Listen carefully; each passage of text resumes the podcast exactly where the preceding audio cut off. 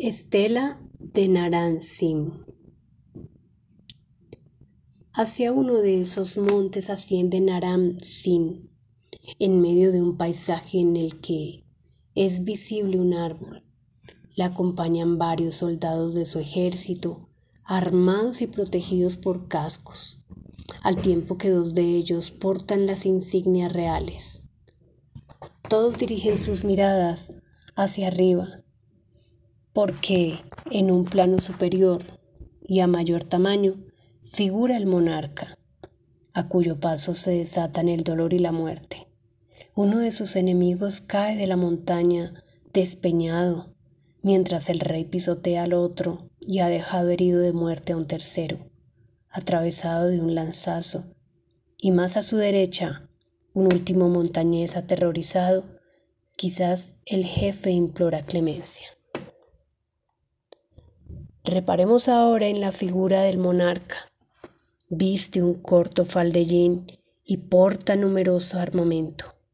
Una lanza en su mano derecha, un arco compuesto y un hacha en la cintura.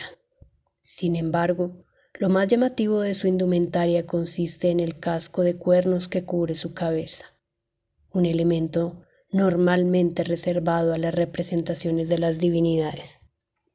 Pero es que además el texto de la estela indica claramente la consideración divina del rey.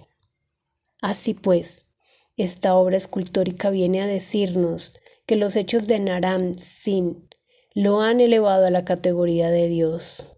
Y tanto es así que la ascensión del monarca por la montaña no solo es la muestra de su victoria militar, sino la demostración de su elevación al plano divino, a la misma categoría de los otros dioses que figuran en la estela, representados mediante símbolos astrales. Algunos han querido ver en esas dos estrellas que figuran en lo alto de la estela un ejemplo de un fenómeno astronómico inusitado como si el recorrido del Sol por ese horizonte fuese acompañado del de un cometa. Pero no hay que pensar en una cosa así. Más bien, Naran Sin, que se tituló a sí mismo rey de las cuatro partes del mundo, quería dejar bien claro que había alcanzado la categoría divina con el beneplácito de los propios dioses. No era poca cosa desde luego.